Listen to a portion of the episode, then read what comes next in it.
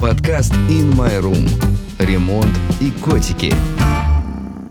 С вами подкаст In My Room. Ремонт и котики. В этом выпуске. Вообще этикет, он с одной стороны очень прост, а с другой стороны все-таки сложен. Место уступи, дверь открой, пальто подай. Вот девушка, она же обидится, мне скажет, что я хам трамвайный. Находиться в 60 сантиметрах, это близко. Ну, вот носить с собой рулетку. Ну. Как правильно отвечать, если задели тебя? Хамство. Нельзя чесаться в обществе, нельзя источать дурных запахов, нельзя желать э, приятного аппетита перед едой. Всегда с благодарностью мы должны помнить, что комплимент – это маленький подарок. За подарок мы всегда благодарим. Подкаст In My Room. Ремонт и котики. Всем привет, с вами подкаст In My Room «Ремонт и котики». И мы, наконец-то, вынырнули из праздников и очень рады вернуться со вторым сезоном. Мы приготовили для вас кучу всего интересного. Мы будем выходить раз в месяц, примерно в 20-х числах. Поэтому следите за анонсами в соцсетях, чтобы ничего не пропустить. В наших ближайших выпусках мы будем говорить о бытовой экологии. Снова встретимся с Катей Кузнецовой, известной как Споти Кид, и поговорим о том, как подготовиться к летнему сезону с растениями и рассадой. Также будем говорить о секретах уборки, о ссорах с соседями и о том, как не развестись во время ремонта. In My Room. Ремонт и котики. Партнер этого выпуска – французский бренд отпаривателей Steam One. Его основатели, братья Габисоны, пришли из мира моды, от вечерних платьев к созданию идеального девайса для ухода за шелком, кашемиром и костюмами. В ассортименте бренда небольшие ручные и интерьерные модели. По промокоду InMyRoom20 скидка 20% на сайте. Данная информация является рекламой. Рекламодатель Steam One. In My Room. Ремонт и котики. А сегодня будем говорить о том, с чем мы сталкиваемся каждый день, и порой даже не задумываемся об этом. И это этикет. Я хочу напомнить, что наш подкаст есть на всех платформах, так что нас легко найти и легко подписаться, чтобы не пропустить интересные выпуски. Выходить мы будем примерно в предпоследнюю среду каждого месяца. А еще не забывайте подписываться на наш телеграм-канал In My Room, потому что туда мы будем выкладывать все картинки и дополнительные материалы, о которых мы говорим сегодня. Слушайте нас до конца, потому что в течение выпуска я назову промокод со скидкой на товары маркетплейса In My Room. И в гостях у нас сегодня президент Национальной ассоциации экспертов по деловой этике, этикету и протоколу, автор книг, телеведущая, преподаватель ВШКУ РАНХИКС и эксперт по этикету Альбина Холгова. Альбина, здравствуйте. Здравствуйте, Ника. Очень рада мы вас видеть у нас в гостях. Спасибо большое, что пригласили. Сразу хочу вас попросить, чтобы вы рассказали о себе, потому что такая специальность ну, достаточно интересная. Почему этикет? Как вы пришли к этому? Ну, это была странная история. Я никогда не думала об этикете. Я всю жизнь э, предприниматель и была им. И это произошло случайно совершенно. Я читала в январе 2013 года книгу по этикету. Была такая очень снежная зима. И я не очень люблю рассказывать эту историю, например, каким-то мужчинам, потому что работаю я в основном со взрослыми людьми из бизнеса, а это какая-то, мне кажется, исключительно женская история. В общем, когда я читала эту книгу по этикету, я входила в какое-то состояние транса. Я не могу это объяснить, вот что это было. Это было какое-то вот... Это не как после бокала шампанского, это не эйфория. Я не, не- вот я не знаю, что это. Вот какое-то было вот Магия. странное состояние именно в голове. И я прочла эту книгу, я была абсолютно счастлива. Мне казалось, что теперь я знаю все правила этикета. И на этой волне э, вот этого состояния непонятного и завораживающего я покупаю вторую книгу, читаю. Вот здесь у меня возникает несколько вопросов, потому что авторы в каких-то вещах противоречат друг другу. Дальше третья книга, четвертая. Я понимаю, что в какой-то момент, что я вообще теперь почти ничего не знаю. Мне было непонятно, а где оставлять, например, салфетку после делового обеда тканевую. Справа от тарелки, слева, на спинке, на стул, на спинке, на подлокотнике стула или на сам стул класть, потому что авторы были вот кто во что гораст. И на тот момент у меня две подруги жили в Париже. Они сказали мне, что в Париже есть э, графиня из старинного аристократического рода, которая проводит, э, которая отвечает за приемы в Елисейском дворце. Она обучает этикету. Я ей написала письмо по электронной почте, и она сказала, прилетайте. Я полетела к ней, но исключительно для себя. На тот момент я еще не думала, это май 2013 года.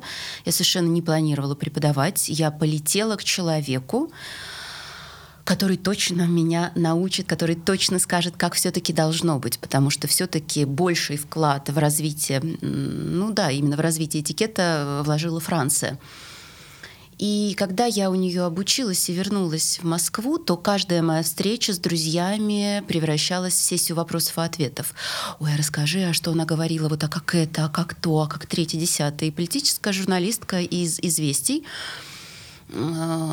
рассказала мне о преподавателе в Латвии, о политическом консультанте, которая была, я не знаю, как сейчас, на тот момент э, персональным консультантом премьер-министра Латвии. Она работала в команде Ельцина когда-то, и у нее была лицензия на подготовку специалистов по этикету. И я полетела к ней, это был ноябрь 2013 года.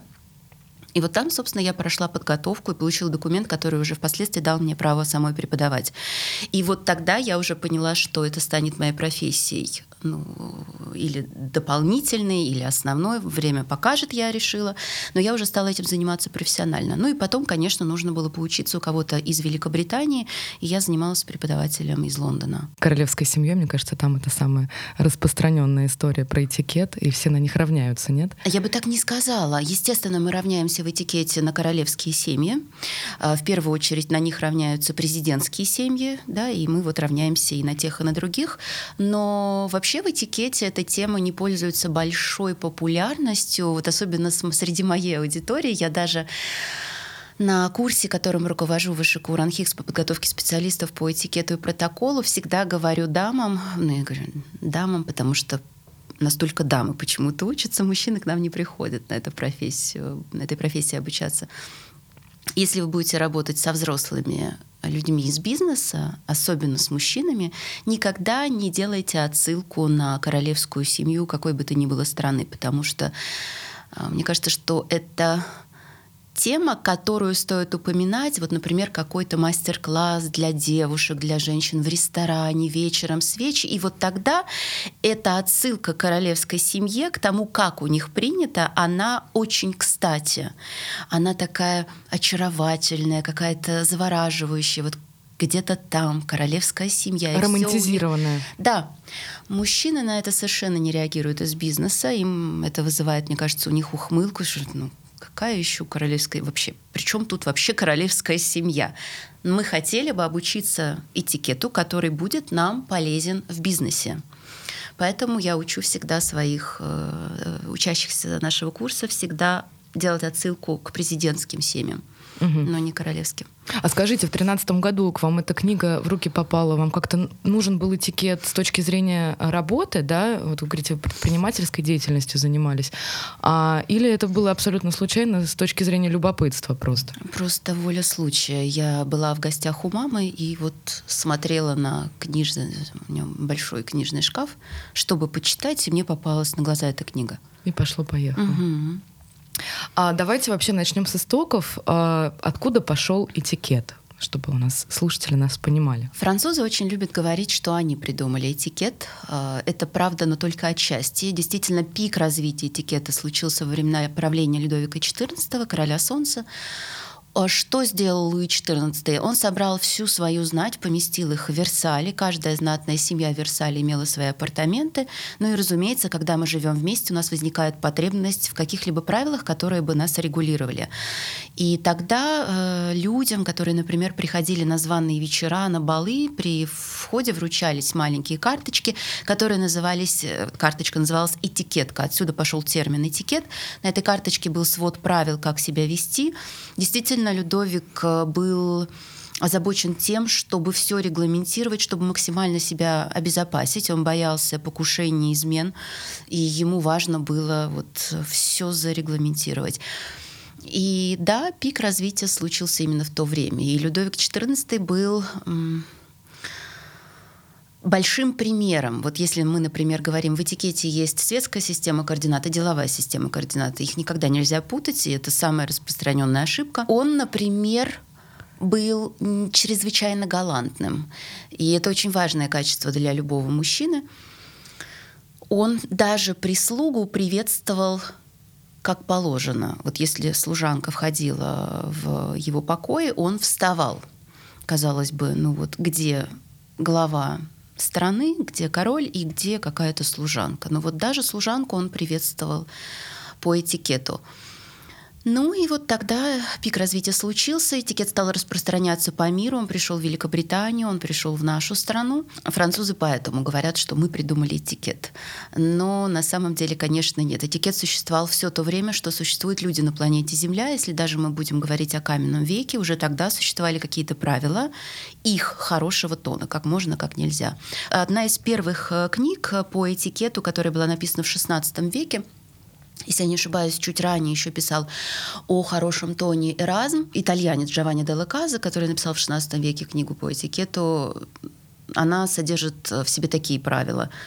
Нельзя чесаться в обществе, нельзя источать дурных запахов, нельзя ковырять ножом в зубах и прочее. То есть, когда ее читаешь, немножко даже могут возникать неприятные какие-то чувства, потому что вот я сейчас читаю книгу от цивилизации Элиса, и он местами описывает повадки людей тех времен, и я даже вот как-то глазами немножечко опускаюсь быстрее дальше, чтобы вот пропускаю, не читаю подробно, потому что мне неприятно вот какие-то такие вещи. Вот Джованни Делаказа написал книгу, потом были другие авторы, и вот так этикет стал распространяться. Вот сейчас у нас Франция и Англия до сих пор спорят между собой, ну как бы негласно, они борются за э, титул кто же все-таки основал этикет, но не те и не другие. Он существовал всегда, но пик развития случился именно во Франции. In My Room. Ремонт и котики с течением времени, да, как менялся этикет в нашем с вами веке? Может быть, есть какие-то неочевидные правила, да, которые, например, вы бы выделили? Как он поменялся? В какую сторону он больше стал меняться, учитывая, что у нас еще такой цифровой век? Мне кажется, в сторону гуманизма, наверное, если можно так сказать. Но самые неочевидные правила — нельзя желать э, приятного аппетита перед едой, что делают нельзя? почти все, ни в коем случае. А почему? Ну, потому что это само собой разумеющееся. Эту фразу говорят шеф-повара и официанты, и некоторые девушки, которые преподают этикет, они, ну, так им хочется сообщить всем, что именно они готовили эти щи, что они говорят. А вот если ты сама готовила этот обед, то тебе можно сказать приятного аппетита. Не знаю, меня в Европе учили, что этого делать не нужно. Это само собой разумеющееся. Мы сели и начали обедать или ужинать. И, вот, например, страдают многие сотрудники офиса, когда они приходят на обед, сидят там где-то в кафе или в столовой, и вот идет вереница их коллег, и каждый проходящий говорит приятного аппетита. И этот жующий за столом бедный человек, вынужден им всем отвечать, он их в этот момент не любит, видеть не хочет. И вот когда да, в корпоративном рынке я работаю, рассказываю об этом правиле, они все говорят, ура, ура, конечно, это же так ужасно, я жую котлету, а вот тут идет там какой-нибудь Петров Иванов, который который мне говорит приятного аппетита, и я должен ему отвечать. Ну вот, например, такое неочевидное правило. Другое неочевидное правило – нельзя говорить чихнувшему «будь здоров». Вот, только хотела про это спаси- да, спросить. Да, но при этом, когда ты э, чихнул, извините, э, нужно обязательно извиниться. Да, да, но нужно извиниться, сказать «извините, пожалуйста» или «извините, но не извиняюсь». Вот то, что часто у нас звучит такая формулировка. Извиняюсь. А мне кажется, что вот некоторые прям э, считают своим долгом сказать «будь здоров», чтобы показать, насколько он хорошо расположен к чихающему. Даже бывает, чихнешь где-то в общественном месте, незнакомые люди здоровья желают. То есть это неприлично. Да, воспитанный человек с точки зрения этикета делает вид, что он ничего не заметил, а, потому что нет психологически здорового человека, которому было бы приятно чихать в обществе. Как правило, мы все стараемся сдержаться, но иногда у нас не получается. И тогда все должны как бы нам подыграть, поддержать нас и не обратить на это никакого внимания. Это интересно, кстати. Может быть, еще есть какие-то такие вот э, неочевидные? Ну, их довольно много. Например, отварную спаржу нужно есть только левой рукой. Вот я здесь не объясню, почему. Э, это идет именно из придворного этикета. Имеется в виду отварная спаржа, которую вот мы пучок спаржи бросили в слегка соленую воду, отварили и подали, например, с голландским соусом. То есть мы берем ее за кончик, где был срез, и вот тем концом, где у нас шишечки у, спаржи, да, мы обмакиваем в соус и откусываем. Нельзя ее есть вилкой и ножом. Вот если это спаржа, которая запекалась в духовке с сыром, с чем-то еще, то тут, конечно, уже без вариантов будет вилка и нож. Но спаржа имеет свойство расслаиваться на волокна, ее неудобно резать. Ну вот, может быть, поэтому в том числе. Но вот да, только левой рукой. Это вот такая индикация свой-чужой. Вообще этикет, он с одной стороны очень прост, а с другой стороны все-таки сложен. Этикет — это и вежливость, но не только.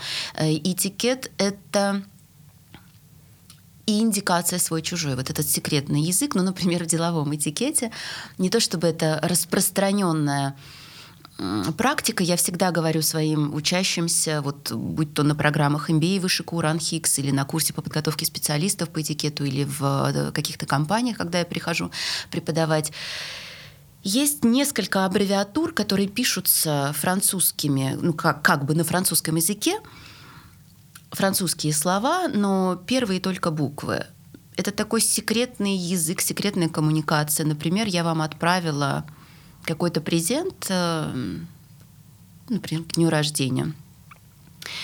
Я отправляю подарок, прикладываю свою визитную карту, и в левом нижнем углу этой визитной карты я пишу обычным карандашом PF, P.F. Чтобы поздравить, pour fêter – на французском. И вы понимаете, если вы в теме, что, о, значит, визитка от кого, да, чья визитная карта вообще, вот я сейчас оговорилась. Специалист по этикету не должен говорить визитка, он должен говорить визитная карта, потому что визитка — это предмет э, мужского гардероба, такой угу. удлиненный, похожий на фраг, сюртук, пиджак, не знаю, как его назвать, в общем, визитка. Э, вы видите, что это визитная карта моя, поэтому вы понимаете, что я вам прислала подарок, там написано «Pour fêter», чтобы поздравить, ну, очевидно, с днем рождения, раз у вас сегодня день рождения. Вот. А неосведомленный человек, он получит вот этот подарок, увидит мою визитную карту и скажет, боже, что это? Что это? Что это за буквы? Угу. Ну, конечно, он может погуглить. Ну, как, как вариант. Ну, теперь мы будем знать. In My Room. Ремонт и котики. Может быть, еще есть какие-то неочевидные правила, поскольку мы заговорили про э, наши дни, э, правила, например, какой-нибудь электронной переписки, да, потому что очень часто сейчас ну, нет каких-то там, если раньше, я помню, всегда, вот у меня еще там с детства домашний телефон, э, после 9 вечера бабушка говорила, что неприлично звонить, например, да. Сейчас вот эти границы вообще временные, они с учетом времени всего, они немножечко расплываются, потому что, ну, не у всех получается там вовремя писать, работать по часам и так далее. У многих бизнесы там нету нормированного рабочего дня. А вот что касается какой-нибудь переписки, деловой, не деловой, да, э, неважно, например, прилично ли отправить э, сообщение или ответить на него там поздно ночью, да, там можно даже, возможно, извиниться, но ответить там на него в час ночи, в два часа ночи. Ну, главное, чтобы не забыть. Вот у меня, например, есть такая история, что если я сразу не, не отвечу, все, я потом никогда это не найду в переписках и не отвечу, и могу забыть про это. Прилично ли вот так вот себя вести? А, я тоже боюсь, что могу, например, забыть и не ответить, поэтому я все время этот чат помечаю непро- непрочитанным. И я знаю, что потом, когда я буду перелистывать, например, вечером WhatsApp, я увижу, что этот чат не прочитан, почему-то, значит, вот я в него обязательно зайду. Я не могу согласиться, Ника, что размылись у нас сейчас вот эти временные рамки. Все-таки для людей, которые придерживаются правил этикета, они не размыты. По работе мы должны беспокоить людей в рабочие часы, предположим, человек работает в компании, которая работает с 10 до 18. Все понятно. До 10 и после 18 мы можем его побеспокоить, если только ЧП. И очень некрасиво поступают к своим сотрудникам руководители, которые считают, что они могут побеспокоить и в 11 вечера, и в 4 утра они вот так, положа руку на сердце, говорят, ну мы же их не заставляем сразу отвечать. Ну, конечно, человек спит в 4 утра, но даже это неприемлемо, потому что в 7 или во сколько человек просыпается, он увидит э, сообщение от босса и, наверное, испытает некий дискомфорт. Он поймет, может быть, что-то вот экстренное, что-то случилось, все пропало, да? Что mm-hmm. еще могло подтолкнуть человека в 4 часа написать сообщение? Такое, к сожалению, нередко происходит в бизнесе. Если мы говорим о нерабочих отношениях, то есть такой интервал с 12 дня и до 8 вечера. После 8 считается неприличным звонить. Но вот почему этикет все-таки нужно изучать? Э, невозможно стать образованным по части этикета, мне кажется, например, читая чьи-то блоги, в блогах не расскажешь обо всем, да, и нет такой задачи. А, и даже в книгах не всегда есть возможность рассказать все потому что этикет вещь ситуативная, и необходимо саму вот эту систему понять, как она работает. Дело в том, что в этикете, вот чтобы ответить, например, на этот вопрос, можно ли, в каких все-таки случаях можно писать или звонить после восьми, в этикете есть четыре типа дистанции. И, в общем-то, дистанции очень многое регулируют в этикете. Дистанция вы имеете в виду, насколько близко я общаюсь с тем или иным человеком? Да, насколько угу. близко вы можете стоять изначально, да, и, соответственно, то, что мы можем сказать человеку из интимной дистанции, которая составляет 30 35 сантиметров, и в которую входят близкие люди и родственники. То есть это люди, которые имеют право нас потрогать. Коллеги должны находиться в 60 сантиметрах. Это близко. Я буду носить с собой рулетку. Но 60 сантиметров, да, нужно носить с собой рулетку. И коллеги в деловом этикете есть табу на прикосновение. Коллеги не имеют права по деловому этикету обниматься, целоваться, как-то вот хлопать друг другу по плечу. Но есть же такие деловые отношения, когда люди, люди проработали 150 лет вместе. Ну, это уже друзья. Они уже друзья, многом. но они и коллеги. И вот все равно на работе они должны показывать класс. Да? С точки зрения делового этикета мы на работе все должны общаться на «вы», и даже если мы дружим, мы все равно на работе общаемся на «вы», сохраняем дистанцию. Потом уже, когда вышли и переместились в какой-то ресторан, там уже, пожалуйста, можно сидеть в обнимку, если, например, мы такие близкие друзья. Вот, поэтому если мы с человеком в интимной дистанции, то, соответственно, мы можем договориться, что мы имеем возможность друг другу отправить сообщение и в час ночи, и в три ночи, и в 11 часов вечера позвонить, и это не будет воспринято каким-то хамством или грубым поведением. А от человека, например, из личной дистанции, вот это 60 сантиметров, или социальной дистанции метр двадцать, это, конечно, будет странно, если кто-то позвонит в 11 вечера. Безусловно. А вот скажите, где можно обучиться этикету? Приходите к нам на курс Вашикуран Хикс. Мы обучаем специалистов по этикету, готовим именно преподавателей по этикету. Они могут либо потом преподавать, либо работать в службе протокола, потому что у нас есть, у нас параллельно учатся две группы одна группа получает удостоверение РАНХИКС, вторая группа получает диплом РАНХИКС. И вот группа, которая получает диплом РАНХИКС, они изучают помимо всех видов этикета, дресс-кодов, драгоценных камней, этикетов классической музыки и прочего-прочего. У нас есть дополнительные занятия, которые не имеют как бы прямого отношения к этикету, но обогащают, дают фоновые знания, да, то есть более более богатым выходит человек вот с точки зрения знаний. Чтобы мог существовать в тех кругах, в которых он потом будет Совершенно э, работать, да. например. Так вот, группа с дипломом, они помимо всех этих э, модулей изучают еще дипломатический государственный протокол. У нас на курсе преподают лучшие педагоги мира в том числе из других стран, которых я лично приглашаю, поскольку у нас совместный курс с Вышику Ранхикс, поэтому я имею право пригласить э, преподавателей, которых считаю, э, считаю нужно пригласить. Вот, и таким образом у нас учащиеся проходят. Угу. А в протокол это вы имеете в виду, это какое-то сопровождение каких-то э, это высших чинов? Да, или... это организация встреч, мероприятий на высшем государственном уровне угу. в том числе. Угу. Это очень интересно. А вы говорили про книги, которые вы написали. То есть вы собрали всю ту информацию, которую прочитали, поскольку она еще вам показалась противоречивой, и решили, э, как я понимаю, да, сделать что-то свое, где вы это э, упростили, возможно, или э, свое мнение какое-то высказали по поводу этикета. Знаете, Ника, наверное, так. Расскажите про свои книги сейчас мы живем во время, я не знаю, к счастью или к сожалению, когда любой человек может написать книгу. Для этого нужны деньги и тщеславие. И неважно, разбираюсь я в вопросе или нет. Ну вот, например, я богатая дама, я хочу, чтобы у меня было пять книг по психологии.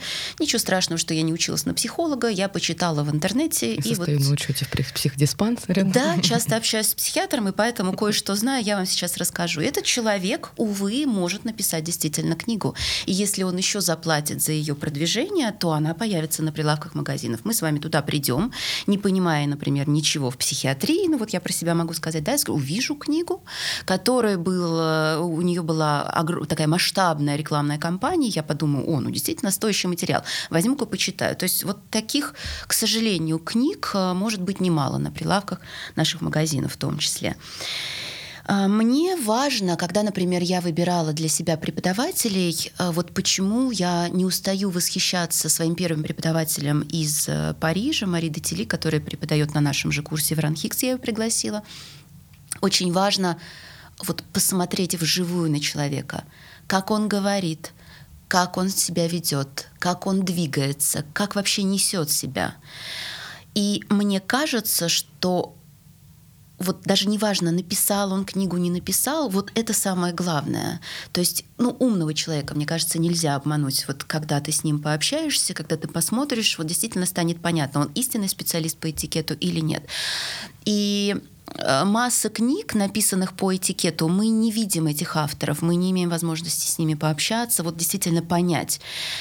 Поэтому вот как-то возникают вопросы, можно ли опираться на эту информацию или нет.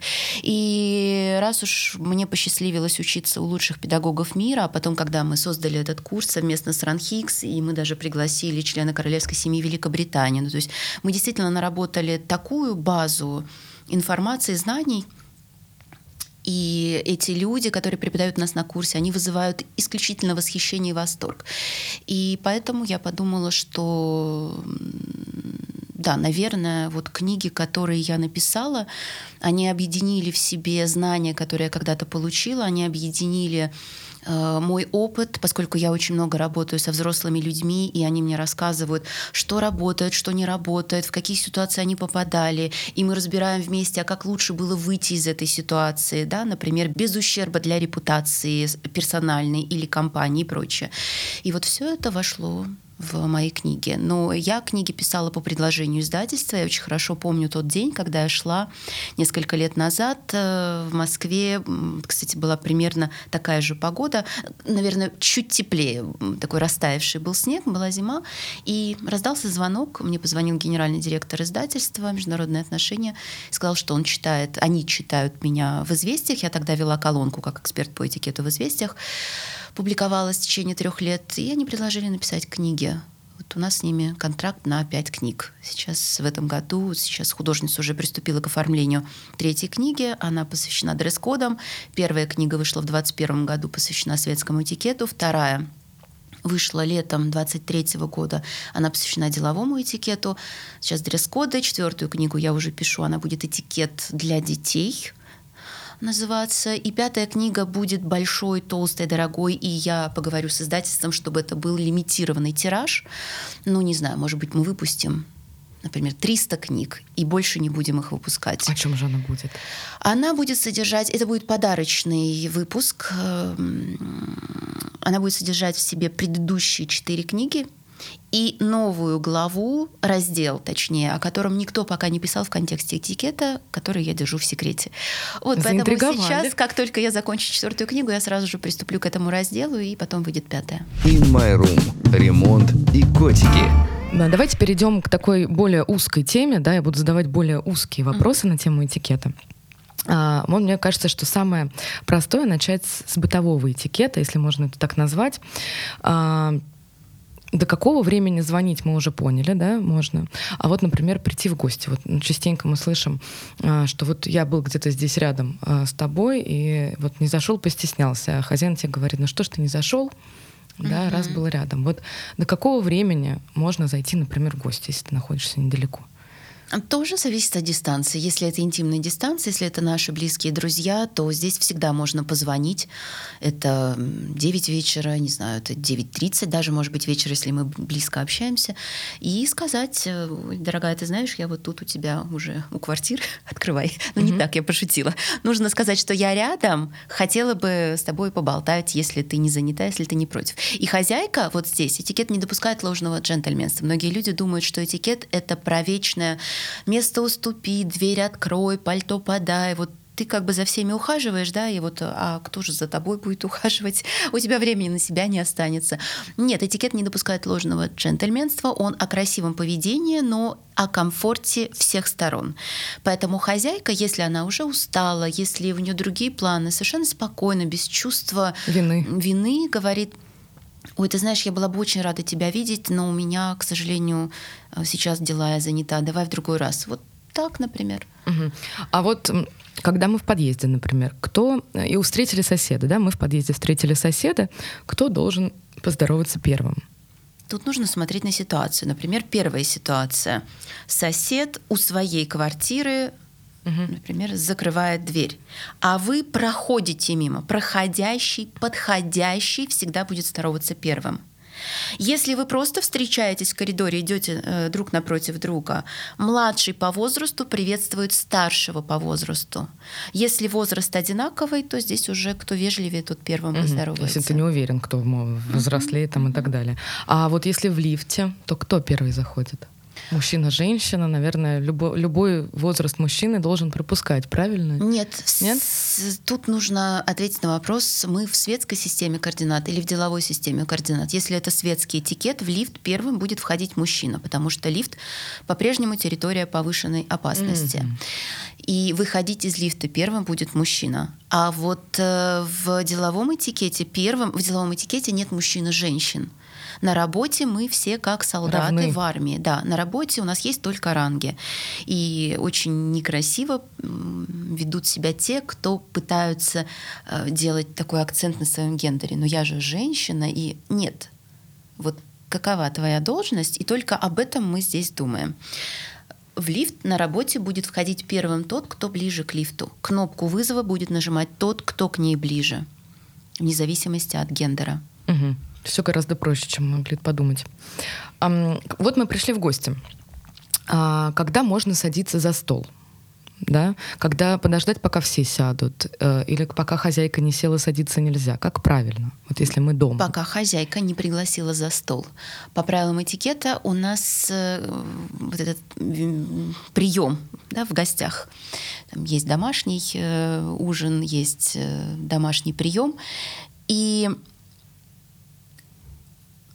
мы приходим, мы можем собираться в течение какого-то количества минут, да, мы же не придем. Например, нас пригласили к 7 часам вечера. Мы в 7 вечера все, скорее всего, не войдем одновременно в квартиру. Кто-то чуть позднее придет. Кстати, раньше приходить ни в коем случае нельзя. Если к 7, в 6.59 приходить в гости нельзя, потому что хозяйка, возможно, вот снимает бегуди или какие-то последние приготовления. Поэтому в 7 или чуть позднее. И сначала мы угощаемся, у нас аперитив, это какие-то напитки, какие-то, может быть, вот совсем миниатюрные закуски, чтобы пробудить аппетит. И потом хозяйка где-то через 30 минут, желательно не позднее, говорит, дорогие гости, прошу всех к столу.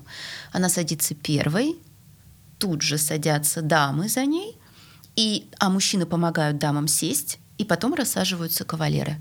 Угу. То есть вот как обычно это бывает, ты пригласила гостей, а, говоришь садитесь, и сама еще где-то на кухне суетишь, что-то туда подносишь. Так делать нельзя. То есть ты э, должна сказать садитесь за стол только когда уже э, а, все стоит на столе и э, хозяйка может сесть сама, проводить время с гостями. Да, ну тут видите в чем дело, Ника. Есть этикет, есть обычная жизнь, и мы всегда должны об этом помнить. Вот что такое этикет вообще для понимания?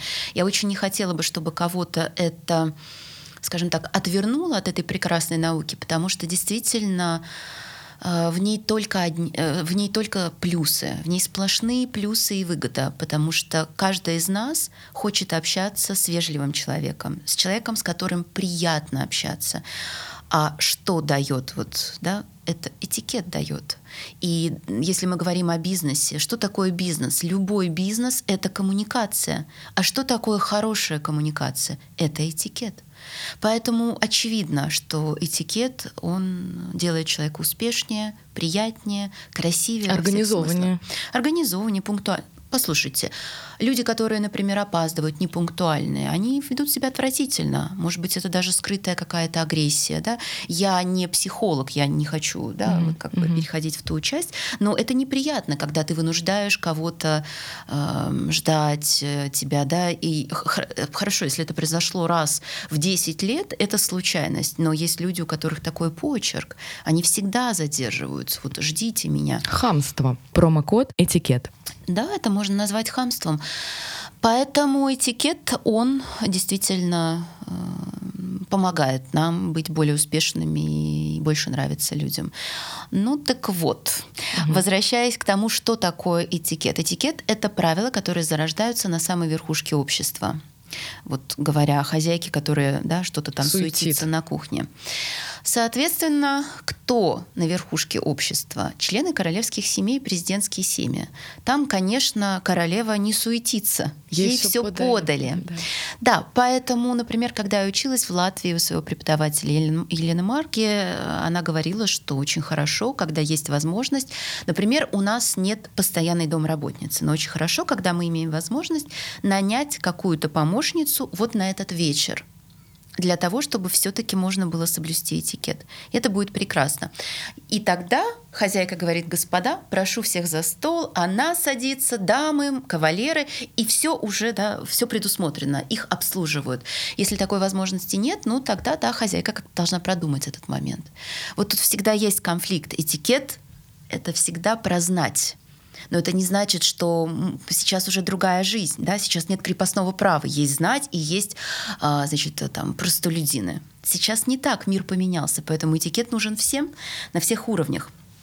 Поэтому мы должны просто держать вот эту вот схему в голове, чтобы понимать, как действовать. Давайте тогда выделим какие-нибудь топ-5 э, а, самых таких простых советов, что можно делать за столом, а что нельзя.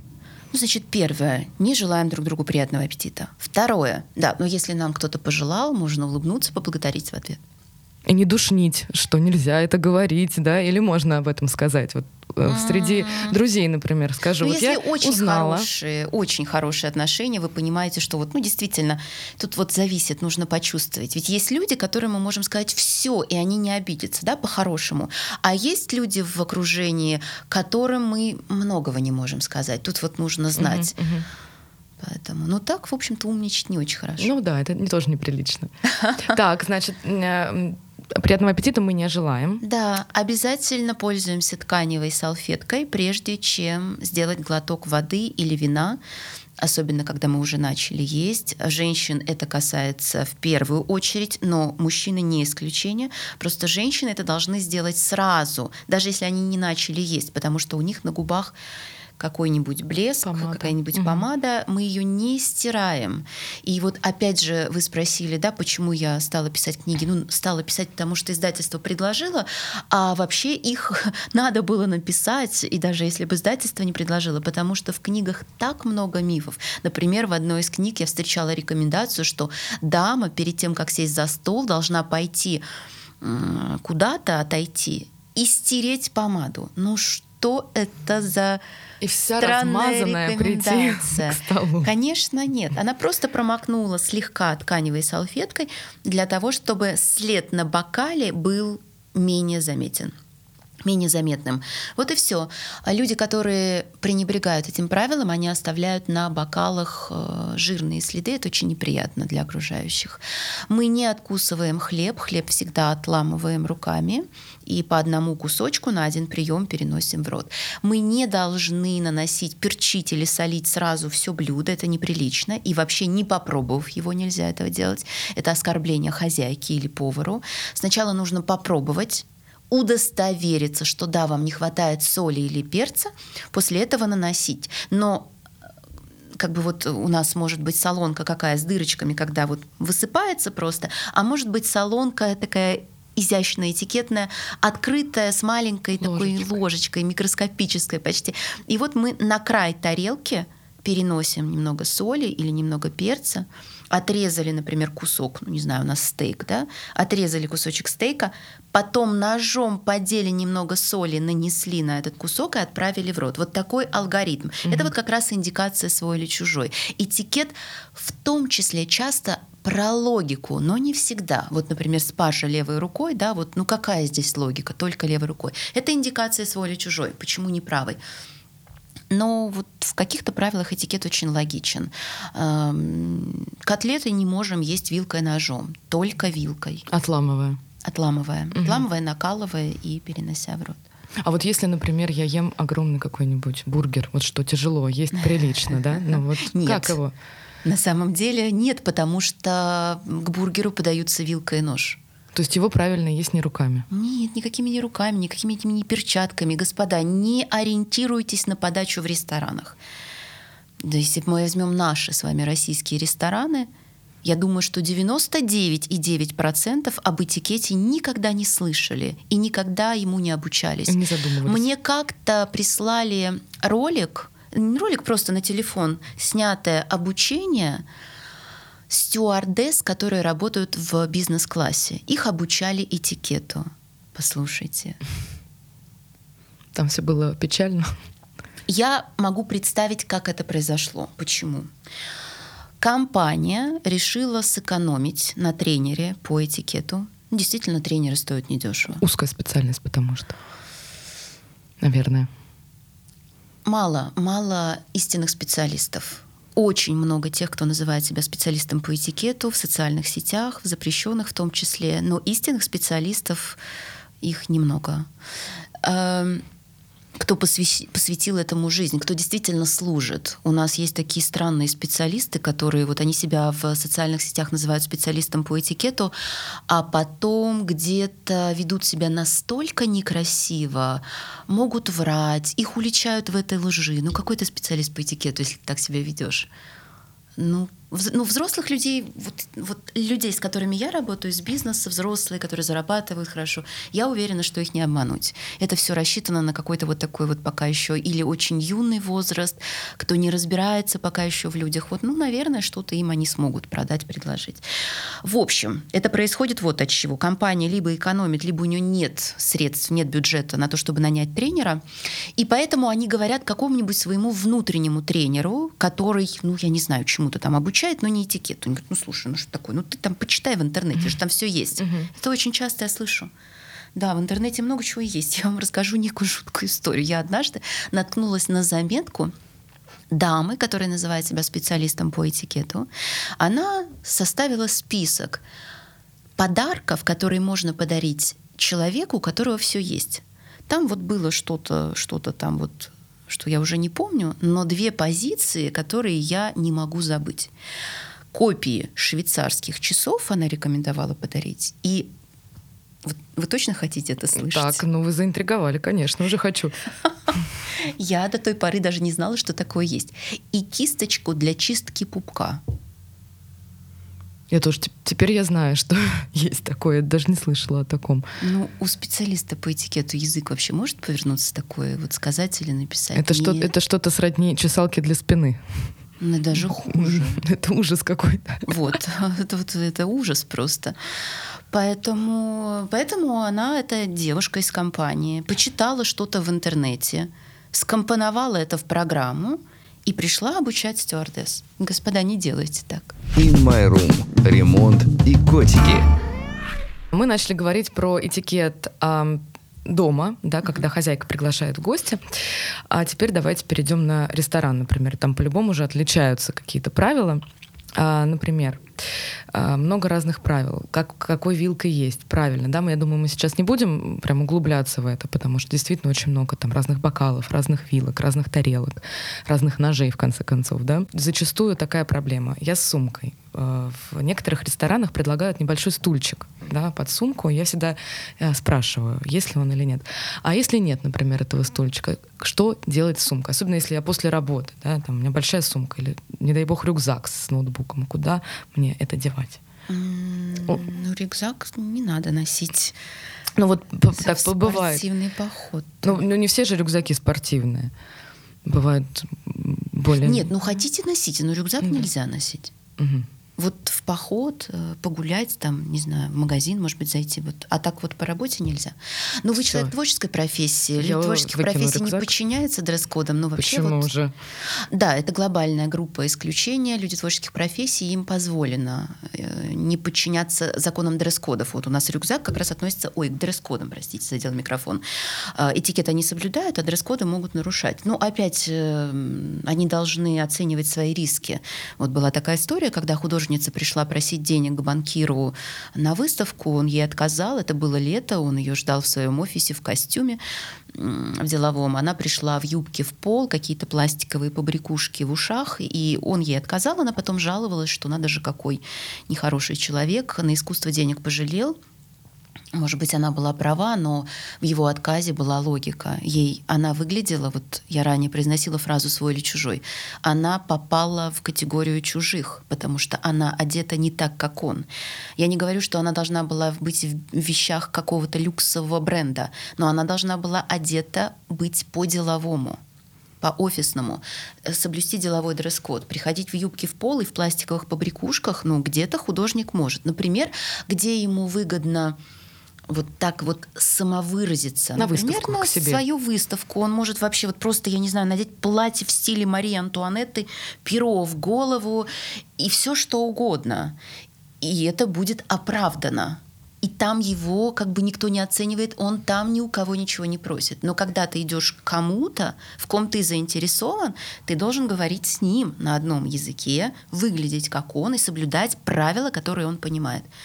Почему мы, например, иногда касаемся темы национальных особенностей, да, вот в мусульманских, арабских странах мы говорим, не протягивайте руку женщина, мужчина. В деловой системе координат это же норма здороваться при знакомстве или при мы уже знакомы, но мы не виделись год, у нас снова командировка, мы прилетаем в ту страну, да, и там снова можем поздороваться с женщиной за руку. Просто у мужчин Здесь, чтобы не было путаницы, у мужчин рукопожатие это ежедневный ритуал приветствия, у женщин, да, и с женщинами нет мы здороваемся с женщинами, мужчины, я имею в виду, устно каждый день, но при знакомстве или если долго не виделись, можно за руку.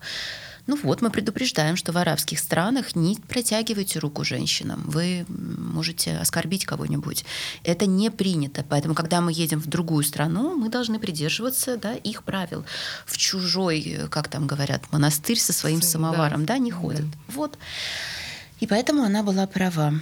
Так вернемся к ресторану. Куда мне девать большую сумку? На пол.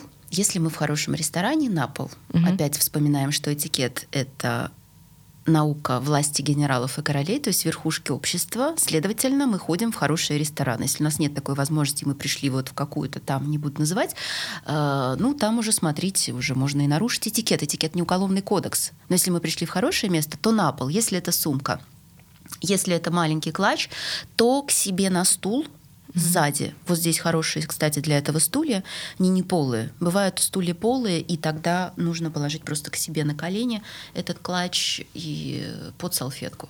Угу. Так, продолжаем про ресторан. Как э, прилично позвать официанта? В идеале мы отложили меню, официант должен понять, что мы уже готовы делать заказ, и если это не помогает, мы на него смотрим, и это тоже не помогает, тогда мы откидываемся на спинку стула и, сложив руку в локте, локоть держим примерно на уровне талии, то есть где-то у нас э, кисть на уровне вот, нижней части лица. И вот мы чуть приподнимаем палец э, и вот на него продолжаем смотреть. Но это уже последняя поза, которую мы можем предпринять, принять, точнее, последняя попытка, э, перед тем, как уже просто к нему подойти. А, то есть нельзя это... кричать на весь ресторан «молодой человек»? Нельзя Максимум кричать... это встать и подойти к нему. Ну, это уже все. Это нонсенс это уже. уже. Нонсенс, да. То есть вот эта поза, когда мы откидываемся на спинку стула и приподнимаем руку, означает, что у нас уже терпение заканчивается. Угу. Дальше. Например, я ем оливки да, и мне нужно куда-то деть косточку. Как ее прилично выплюнуть? Мы ее не выплевываем, мы берем ее кончиками пальцев у губ и переносим на край тарелки. То есть это не салфеткой, не э, на вилку или ложку, да? В части хороших ресторанов мы на столе вообще не увидим бумажных салфеток, и это правильно. В общем-то, бумажные салфетки, они у нас выполняют роль скорой помощи. Когда мы что-то, предположим, пролили, мы положили э, на эту лужу салфетку, пока официант будет идти. А, мы пользуемся тканевыми салфетками, ну, если они есть. А, ну, а в ряде ресторанов, даже в очень хороших, куда ходят вот наша элита, политики известные, а, ну, салфетки, господа, ну что же вы так вот прям предлагаете нам какие-то салфетки из какой-то черной грубой ткани? Очень не хочется ими пользоваться вот по назначению, да, промакивать губы. Ну, вот в этих ситуациях, наверное, можно пренебречь этим правилом и воспользоваться бумажной салфеткой, чтобы промокнуть губы. Но косточку просто кончиками пальцев. Угу. Um, в разных странах разный этикет, да, вот мы начали уже про это говорить, разные нормы. А, может быть, есть что-то шокирующее, что для других стран есть норма, а для нас будет неприемлемо? Ну, например, когда мы отправляемся кому-то домой в Японии или в Индии, в ряде других стран мы должны понимать, что нам нужно будет разуться, и даже в ресторанах в каких-то. Это в Азии, кстати, очень да, часто. и обувь мы свою оставляем носками к выходу, к двери. Вот, например, популярная история, которая нас э, касается, и мы должны об этом всегда помнить. В нашей культуре и в американской распространены некоторые жесты, символы, которыми мы пытаемся иногда общаться, заменять какие-то слова. Например, вы говорите, ну как все прошло, и или кому-то, да, и человек вам говорит, все отлично, сложив э, руку таким образом, кисти, большой и указательный палец вместе в кольцо, да, а остальные пальцы приподняты. Так вот, в ряде арабских стран этот жест означает простите, грязное сексуальное ругательство, которое применимо и к мужчинам, и к женщинам. И такой жест в тех странах может спровоцировать конфликт или скандал. Точно так же жест э, большой палец кверху, Точно так же жест два пальца, указательный и средний, поднятые вверх, да, символизирующий победу, в ряде стран может, может быть воспринят как оскорбление. Поэтому жесты, символы специалисты по этикету не признают. Мы призываем всех от них отказаться. Чтобы никого не обидеть в других странах. Да, потому что они автоматически, мы даже не успеваем подумать. Мы не делаем, мы не показываем этот жест после того, как мы подумали, а сейчас я покажу вот так это автоматически происходит. Поэтому мы говорим, господа, давайте на берегу, мы лучше от них откажемся, приучайте себя не использовать их в своей коммуникации. In My Room. Ремонт и котики. На какие темы неприлично говорить в компании? Есть ли какие-то табу? Да, конечно, все темы смерти, трагедии, происшествий, убился, разбился, катастрофы, болезни.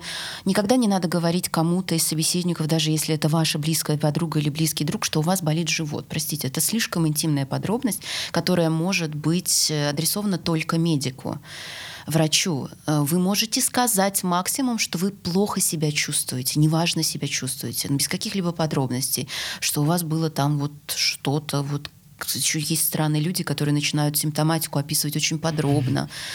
Это никому не нужно. Это не нужно знать даже вашей маме, если только вы не маленький ребенок. А, может быть, еще тема религии, политики. Религия, или... политика. Или все-таки это можно где-то обсудить? С большой осторожностью. В этикет не рекомендует.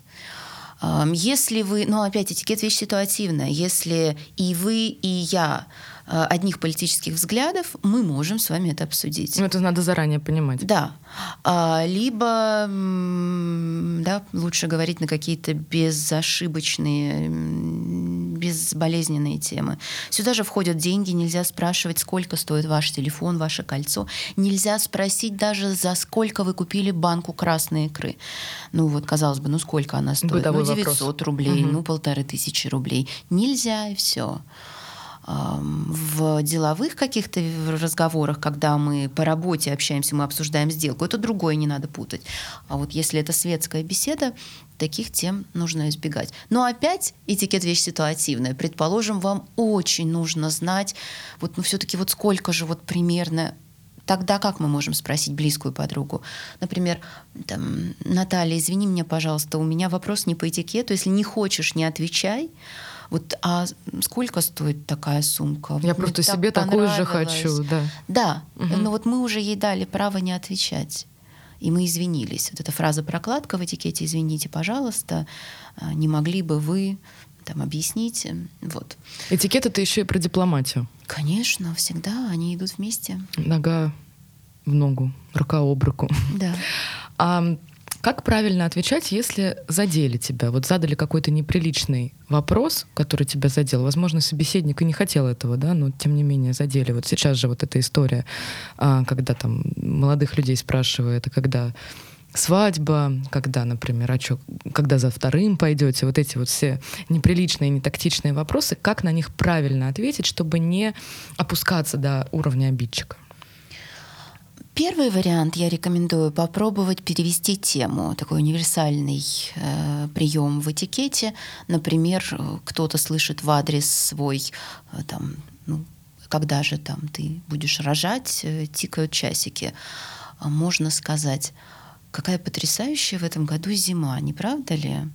Вот совершенно просто на другую тему воспитанный, умный человек сразу же должен понять, что, в общем-то, это был ответ. Угу. Что, да, а, а, а если вот человек невоспитанный, и он не второй раз, дело. ты что, не слышишь меня? Тогда можно открытым текстом сказать, я прошу прощения или извини меня, пожалуйста, но я не буду говорить на эту тему. Вот так. Просто зачастую обычно это задает какое-то более старшее поколение, которое считает... Ну вот им так и да, что тем, что это не, они не лезут какие-то бабушка, личные... Извини, но да. я не буду с тобой говорить об этом. И потом бабушки начинают обижаться и манипулировать. Ну, пусть обижаются, послушайте. Вот, э, вот это вот, кстати, частый вопрос э, к обиде нас отсылает, когда мужчины говорят, вот я всегда должен женщину пропускать в дверях вперед, вот даже в светском этикете. Э, в этикете есть в светском ряд ситуаций, э, в которых мужчина всегда проходит первым в ресторан, в подъезд. Да, в ресторан он не всегда проходит первым при определенных обстоятельствах. Угу. И они говорят, Альбина, подождите, но если я так поступлю, а если девушка, она же обидится на меня, скажет, что я хам трамвайный, mm ну, это ее проблема, наверное, если она не знает правил этикета на обиженных, как говорится, да? Да. А, а как, наоборот, правильно принимать комплименты? С этим тоже, кстати говоря, у многих проблемы, да, потому что некоторые начинают тушеваться, э, или наоборот, надо сказать, э, э поблагодарить. Вот как правильно сказать? Ну, правильно всегда с благодарностью, и даже если мы не согласны с комплиментом, если это действительно комплимент, потому что не все сказанное можно отнести к комплименту. Э, например, когда человек говорит, у вас такой необычный профиль, что имеется в виду? Какой а там сидит огромным носом профиль. девушка. Да. Может быть, комплексует человек по этому поводу. Да. Комплименты должны быть однозначными, простыми и понятными. Там вы невероятной красоты женщина. Вот ну, сразу. Ну, например, в светском, да. в светском да. этикете. Да. Всегда с благодарностью мы должны помнить, что комплимент это маленький подарок. За подарок мы всегда благодарим. И если, например, мы сегодня как-то плохо себя чувствуем, нам не нравится, как мы выглядим, а нам говорят, что мы выглядим классно, не надо отрицать, отвергать и э, говорю, какая у вас красивая кофта, ой, да нет, что вы, что вы, она старая, я уже моль грызла, вот не надо никаких подробностей, это никого не интересует. Спасибо большое, мне очень приятно вот запомнить эту универсальную фразу в ответ. Мне понравилось, что комплимент — это маленький подарок. Надо да? всем девушкам, особенно, которые в себе не уверены, зарубить это на носу. Да. А, касаемо про кофточку начали. Есть ли какие-то правила этикета в одежде? Вот мы начали про художницу, которая пришла да, к какому-то инвестору. А, как, э, сейчас, опять-таки, стерты грани какой-то нормальности. Есть там мода, мода — это не всегда равно этикет, да, но тем не менее мода — это всегда около той касты людей, которые приближена к вот этим верхам, которые в этом разбираются, да. А, вот как понять, да, что человек в теме, не в теме, что а, можно себе позволить, да, тем более, если мы говорим про какие-то там, вот ресторан пошел, и вышла какая-нибудь невероятная э, коллекция какого-нибудь э, странного, скажем так, дизайнера, и вот насколько уместно это одеть, да. Какие есть правила в этикете по одежде? Их много. Я вот, наверное, опять здесь, Ника, с вами не соглашусь в плане того, что это размыто сейчас.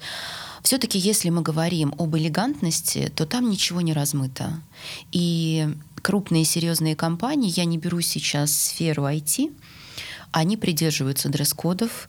Дресс-код — это не просто одежда, это символ. Вот что такое костюм, например, деловой мужской, да? Это символ власти, это символ успешности, это символ пунктуальности, это символ эм, организованности. Но у мужчин чуть попроще, согласитесь. Нет, почему? У них есть костюмы, но часть э, людей, работающих да, в менее крупных компаниях, они же не соблюдают дресс-код, и им кажется, что вот они уже и туда могут пойти, и сюда могут пойти. Например, в одном из самых дорогих отелей Москвы э, внизу есть ресторан, и я вот просто как-то возмутилась и сказала администратору, послушайте, ну а почему здесь вот у вас люди, э, вот, ну, например, пришел мужчина в светло-сером трико, в таких вот, ну, вот эти вот кроксы, вот эти вот ужасные а, ну да, да. чуни. В общем, значит, вот на ногах у него были чуни. Ну, это же не подобает месту. А вот есть другой ресторан на Патриарших. Когда ты бронируешь стол, они говорят, помните, пожалуйста, что у нас принят дресс-код. Это не значит, что они пустят только тех, кто в смокинге и бабочке. Но они говорят о том, что не приходите сюда в спортивной одежде, в шортах или там в чем-то еще. Да? Все-таки приходите одеты как светские люди, будучи одетыми. И это правильно. Поэтому, ну, ну какие правила? Если мы говорим про то, что мы выбрали для себя элегантный стиль, Соответственно, мы носим элегантные вещи. При этом нам не запрещено мини, если мы говорим о девушках. Этикет допускает юбки выше колен. Например, моя первая преподавательница, графиня из Парижа, она дама золотого возраста, ну, она носит короткие платья и мини, и ей это невероятно идет. Но мы здесь всегда должны отталкиваться от своего тела да, от того, вот все Уместно это или да, нет. Нам это подходит или нет. Я очень люблю, например, платье лапшу, но мне не идет, несмотря на то, что я спортивная. И поэтому я никогда не надеваю этот предмет. А, вот человек должен оценивать. И даже в деловом этикете этикет позволяет юбки выше колена. То есть мы к чашечке коленной сверху прикладываем ладонь, там, где кончается ладонь, вот верхняя линия ладони, вот это длина, которую можно позволить. Это не два пальца выше угу. колена, не два сантиметра, это значительно выше, если у нас действительно стройные красивые ноги. Вот, э, поэтому, ну, на работе, вот если говорить о деловом этикете, вот в общем, женщинам нужно отказаться от всех гипюровых, прозрачных, кружевных вещей. Деловой стиль не допускает стиля соблазнения. Э, не нужно носить очень высокие каблуки, в идеале от 3 до 7 сантиметров. Не нужно носить излишне обтягивающие вещи и брюки.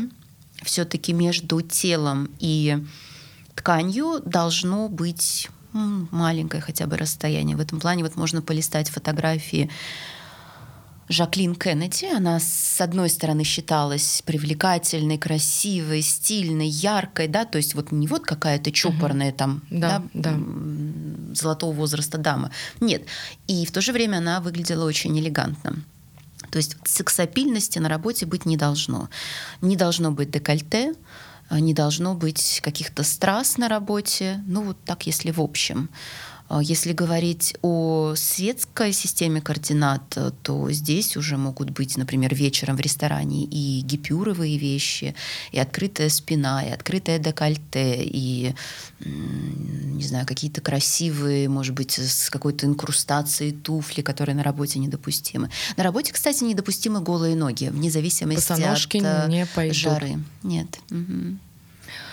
Ну, Давайте подведем какие-нибудь итоги нашего сегодняшнего разговора. А, может быть, есть какие-то универсальные советы, а, которые вы могли бы дать нашим слушателям, да, которые бы их а, сделали немного более продвинутыми в теме этикета? Ну, первое, я бы, наверное, порекомендовала все-таки думать о комфорте окружающих. Этикет, он о комфорте всех и нашем, и окружающих. Не слушайте музыку или не смотрите фильмы в обществе без наушников. Не думайте, что если вы сделали потихоньку, то это никому не мешает в самолете или там в банке в очереди. Почаще переводите телефон в режим вибрации. Если мы посмотрим с вами какие-то современные голливудские фильмы, которые были выпущены лет 10-15, вот последние, да, 10-15 лет, мы уже увидим, что очень часто у героев телефоны не звенят, они жужжат. Это тоже комфорт и уважение к окружающим. Носите элегантную одежду. Нет ничего привлекательного в каких-то вот этих бесформенных, простите за грубое слово, просторечное, штанах, Э, каких-то непонятных кофтах. Я не против спортивной одежды, просто есть одежда уместная и неуместная. И, например, женщине всегда ходить в какой-то мужеподобной одежде, мне кажется, не стоит. Э, не лишайте себя красивых вечеров но это должен быть по-настоящему красивый вечер. Что я имею в виду? Например, вы идете в консерваторию или в большой театр, а потом вы идете в ресторан в хороший. Пусть мужчина наденет смокинг, пусть женщина наденет красивое платье, роскошные украшения. И потом они пойдут в этом в ресторан. Я думаю, что они соберут тысячу комплиментов в свой адрес, но не ради комплиментов мы это делаем. Мы это делаем просто потому, что мы сами потом этот вечер не забудем. И таких вечеров в нашей жизни может быть очень много, да, сколько мы захотим. И мы проживем красивую жизнь. Или мы проживем жизнь Например, я знаю одну очень, ну, можно я так скажу, странную пару, которая дома каждый день ест из одноразовой посуды.